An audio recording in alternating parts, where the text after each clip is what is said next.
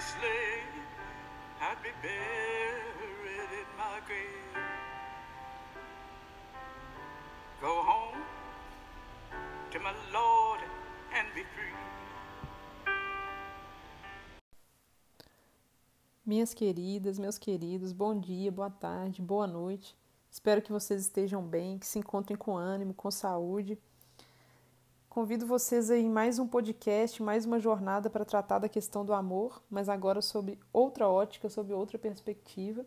E a gente dá início a esse podcast com essa canção lindíssima que acabou de tocar, da cantora norte-americana Odera, se só letra O-D-E-T-T-A. É uma canção que está falando de liberdade, está clamando por liberdade, né? Uma canção, então, que se constitui ali no contexto dos, do movimento pelos direitos civis nos Estados Unidos, uma canção de resistência né, em favor da liberdade. É, por que, que eu escolhi essa música especificamente? Porque hoje, então, a gente vai falar da Audre Lorde, que é uma poeta, filósofa, ativista norte-americana, né, sempre lutando pelos direitos civis. Ela nasceu em Nova York, então foi uma mulher que lutou sempre contra a opressão, contra o racismo, contra o machismo, contra a homofobia. É, enfim, uma pessoa que estava trabalhando né, em favor da resistência, desde a sua filosofia até a sua poesia. Vamos comentar agora um pouquinho do texto dela chamado Os Usos do Erótico, o Erótico como Poder. Inicio então, gente, a leitura comentada do texto. Os usos do erótico, erótico como poder, de Audre Lorde. Há muitos tipos de poder, os que são utilizáveis e os que não são, os reconhecidos e os desconhecidos. O erótico é um recurso que mora no interior de nós mesmas, assentado em um plano profundamente feminino e espiritual, e firmemente enraizado no poder de nossos sentimentos não pronunciados e ainda por reconhecer. Para se perpetuar, toda opressão deve corromper ou distorcer as fontes de poder inerentes à cultura das pessoas oprimidas, fontes das quais pode surgir a energia da mudança. No caso das mulheres, isso se traduziu na supressão do erótico como fonte de poder e informação em nossas vidas. Bom, gente, o que, que me parece que a Audre Lorde está querendo dizer né, nesse parágrafo? Acredito que ela esteja dizendo o seguinte: que há uma série de modos, ou seja, de tipos de poder e o erótico, né, esse, essa força, essa potência que se encontra num plano feminino e espiritual, ou seja, vem do interior, de dentro de nós, ele é um dos modos de poder. Né? Então ela continua. Só que toda opressão, ou seja, toda forma de violência de um ser humano contra outro, para ela se manter, para ela se constituir, para ela acontecer, ela precisa corroer as forças do oprimido, no seguinte sentido, de que é como se é, houvesse é, uma força atuando sobre outra. Se não tem nenhuma força ali para resistir a essa força que está vindo, até na física tem isso, né? Então essa, aquela força se sobrepõe, suprime a outra.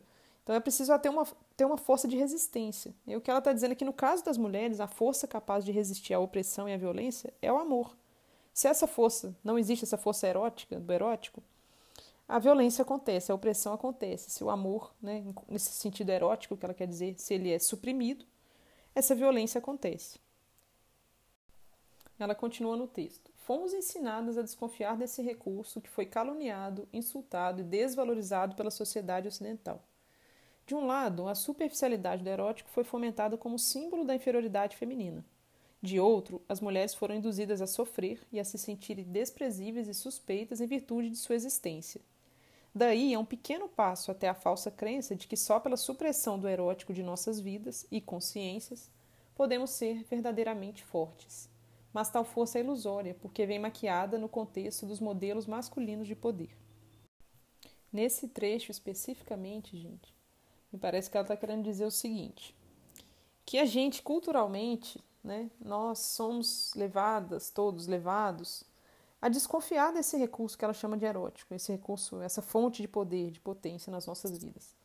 Porque ele é, ele é vilipendiado e desvalorizado na cultura né, ocidental. Em que sentido? Ou se encoraja só uma, um erótico muito superficial ali, que acaba sendo sinal de inferioridade, né?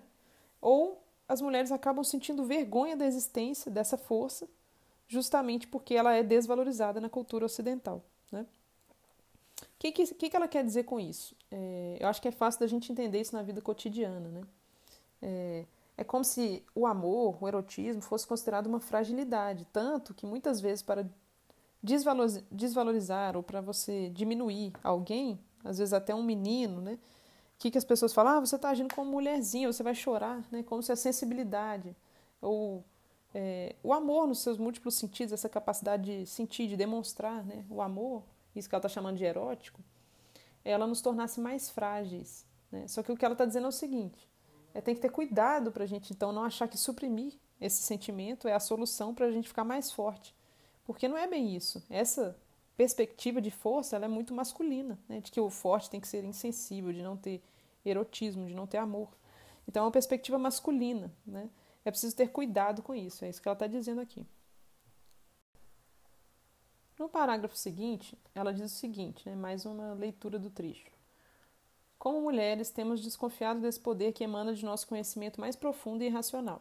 Durante toda a nossa vida, temos sido alertadas contra ele pelo mundo masculino, que valoriza sua profundidade a ponto de nos manter por perto para que o exercitemos em benefício dos homens, mas ao mesmo tempo a teme demais para sequer examinar a possibilidade de vivê-las por si mesmos. Então, as mulheres são mantidas numa posição distante, inferior, para serem psicologicamente ordenhadas, mais ou menos da mesma forma com que as formigas mantêm colônias de pulgões que forneçam nutrimento que sustenta a vida de seus mestres mas o erótico oferece um manancial de força revigorante e provocativa à mulher, que não teme sua revelação nem sucumbe à crença de que as sensações são o bastante. Nesse momento, gente, o que, que ela está dizendo? Que essa desconfiança com relação a esse conhecimento profundo, né, que ela está chamando de erótico e feminino, é, ela vem então dessa desvalorização né, desse, desse sentimento pelo mundo masculino. Mas isso, ela está dizendo, é, é ela está querendo dizer, me parece, que é uma cilada, porque assim, esse sentimento não só é, tem valor, como ele, inclusive, ele é utilizado também pelos homens. Por quê? Ela vai dizer que o mundo masculino costuma manter as mulheres por perto, a fim de que elas exercitem esse sentimento, essa potência, esse poder em favor dos homens.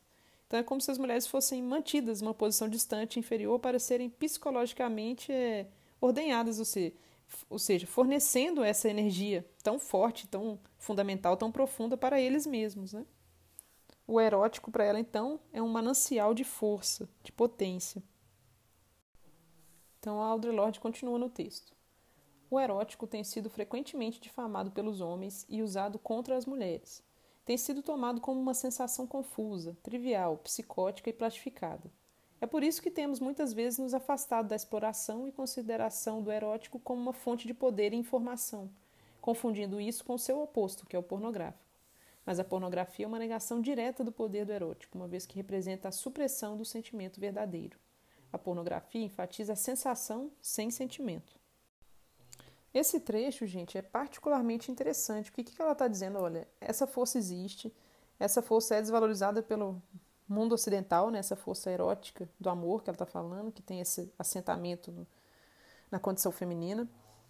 É, ela é desvalorizada, mas é utilizada por aqueles que a desvalorizam, né, que querem, então, como se, como se diz, aproveitar desse manancial de força feminina.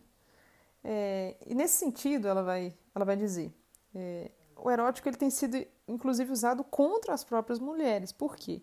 Porque se a gente confunde o que, que ele pode ser, o que, que ele representa na nossa vida, se ele é tomado como uma mera sensação confusa, psicótica, plastificada, né? é, irracional nesse sentido, né? de, ter, de ser tão desvalorizado na nossa cultura por ser considerado irracional, é, a gente acaba esquecendo que ele é uma fonte de poder e o confunde com o pornográfico. O que, que é o pornográfico? A Audre Lorde está dizendo. O pornográfico é justamente a negação direta do erótico. O pornográfico representa a supressão do sentimento, ou seja, uma sensação vazia, sem sentimento. Já o erotismo, ou erótico, como ela está chamando, pelo contrário, é um sentimento muito forte. Voltando ao trecho da Audre Lorde, ela então explica o que é o erótico para ela, como ela entende esse conceito. O erótico é um lugar entre a incipiente consciência de nosso próprio ser e o caos de nossos sentimentos mais fortes. É um senso íntimo de satisfação, ao qual, uma vez que o tenhamos vivido, sabemos que podemos almejar. Porque, uma vez tendo vivido a completude dessa profundidade de sentimento e reconhecido seu poder, não podemos, por nossa honra e respeito próprio, exigir menos que isso de nós mesmas. Nunca é fácil demandar o máximo de nós mesmas, de nossas vidas, de nosso trabalho. Almejar a excelência é ir além da mediocridade incentivada por nossa sociedade. Mas sucumbir ao medo do sentimento e trabalhar no limite é um luxo que só se pode permitir quem não tem aspirações, e essas pessoas são aquelas que não desejam guiar seus próprios destinos. Mas a demanda íntima pela excelência que aprendemos do erótico não pode ser mal entendida como exigir o impossível, nem de nós mesmas, nem das outras. Tal exigência incapacita todo mundo no processo, porque o erótico não é sobre o que fazemos, é sobre quão penetrante inteiramente nós podemos sentir durante o fazer. E uma vez que saibamos o tamanho da nossa capacidade de sentir esse senso de satisfação e realização, podemos então observar qual de nossos afãs vitais nos coloca mais perto dessa realização. Esse trecho, gente, é muito importante, porque ela então ela concede, né, generosamente aí uma uma explicação, uma descrição do que, ela está entendendo pela, por essa noção, esse conceito de erótico. Ela está dizendo que ele está, né, ele se encontra, ele reside entre a consciência, a autoconsciência que a gente tem, cada um de nós mesmos, e o caos dos sentimentos mais fortes. Então é como se ele estivesse entre o consciente e o inconsciente, né? alguma coisa assim. Mas é um senso íntimo de satisfação no qual a gente sabe né, que que pode chegar a partir de viver essa experiência. Então, uma vez que você experimentou isso, essa satisfação interior, profunda, íntima, ao realizar alguma coisa, aí você compreende que você pode vivenciar isso, né? Você pode vivenciar isso em outras circunstâncias, em outras situações, né? E ela está dizendo, uma vez que você descobre isso, você não pode exigir menos de você mesmo do que isso. Você tem que buscar sempre isso, né? Você tem que querer isso, mas não no sentido de se cobrar e de exigir de uma maneira até cruel, né? Ou exigir o, ou exigir o impossível, como ela disse ela vai esclarecendo um pouco mais em seguida, quando ela diz assim: o erótico não é sobre o que fazemos, mas sobre a intensidade e a completude do que a gente sente ao fazer. O que, que ela está querendo dizer, me parece? Primeiro, ela está ampliando completamente essa noção de erótico. Ela não está reduzindo isso ao sexual, como a gente está acostumado a ouvir normalmente. Ela está falando do eros como da relação erótica como uma relação com a vida, com cada coisa que você faz. Por isso que ela diz: não importa o que fazer, não está em jogo o que nós fazemos. O que está em jogo é o que você sente, né? a intensidade, a completude que você sente ao realizar aquela ação. Então, seja estudando, seja dando uma aula, seja fazendo uma comida, seja me relacionando com as pessoas, seja plantando uma mudinha no jardim, seja é, dialogando com meus vizinhos aqui sobre um problema do meu bairro. Em tudo isso você pode sentir essa satisfação, essa intensidade e essa completude, né? Então ela está alargando a noção de erótico, está falando para a gente erotizar a nossa relação com a vida. Continuando o contexto, o sentido de cada coisa que fazemos é fazer nossas vidas e a vida de nossas crianças mais ricas e mais viáveis. Pela celebração do erótico em todas as nossas empreitadas, meu trabalho se torna uma decisão consciente. Um leito muito esperado, em que me deito com gratidão e do qual levanto empoderada. Obviamente, mulheres tão empoderadas são perigosas. Então, somos ensinadas a separar a demanda erótica de quase todas as áreas vitais de nossas vidas além do sexo. E a negligência às satisfações e fundamentos eróticos de nossa prática se traduz em desafeto por grande parte do que fazemos. Por exemplo, quantas vezes amamos de verdade nosso trabalho, até mesmo quando temos dificuldades nele? É, Trata-se de um outro trecho muito importante, gente, porque ela está querendo dizer o seguinte: que o sentido de tudo que a gente faz na vida é tornar tanto as nossas vidas quanto a dos nossos filhos ou das pessoas próximas que a gente ama, etc., mais ricas, ou seja, mais férteis, mais razoáveis, né? É, mais bonitas. Então, assim, é, de modo a trazer mais satisfação para a gente, né? Aí ela está dizendo: com a celebração do erótico nos pequenos trabalhos, nos pequenos esforços diários da vida é, ou seja, a partir dessa entrega, de uma entrega com gratidão àquilo que você tem que fazer, a gente vai se empoderando. Ou seja, é como se essa entrega, é, a busca por essa satisfação nos pequenos trabalhos do dia a dia, ela também traz de volta uma força, um poder. E aí ela continua. É, como mulheres empoderadas são perigosas, nós somos ensinadas a retirar essa dimensão erótica que traz poder das demais áreas da nossa vida, né? Como se ela tivesse apenas vinculada, apenas restrita ao âmbito sexual. é, o que acaba refletindo em frustração. É por isso que a gente então não encontra então satisfação, não encontra alegria no trabalho, nas pequenas atividades do dia a dia, né? Por quê? Porque falta essa erotização da vida, esse sentimento profundo de satisfação na entrega em tudo que a gente faz. Continuando a leitura, né? O maior horror de qualquer sistema que define o bom em termos de lucro mais do que em termos de necessidade humana, ou que define a necessidade humana pela exclusão dos componentes psíquicos e emocionais dela, o maior horror desse sistema é que ele priva de nosso trabalho seu valor erótico, seu poder erótico e rouba da vida seu interesse e plenitude. Tal sistema reduz o trabalho a uma maquete de necessidades, um dever pelo qual ganhamos o pão ou o esquecimento de nós mesmos e de quem amamos. Mas isso é o mesmo que cegar uma pintora e dizer a ela que melhore sua obra, e ainda que goste de pintar. Isso não é só perto do impossível, é também profundamente cruel.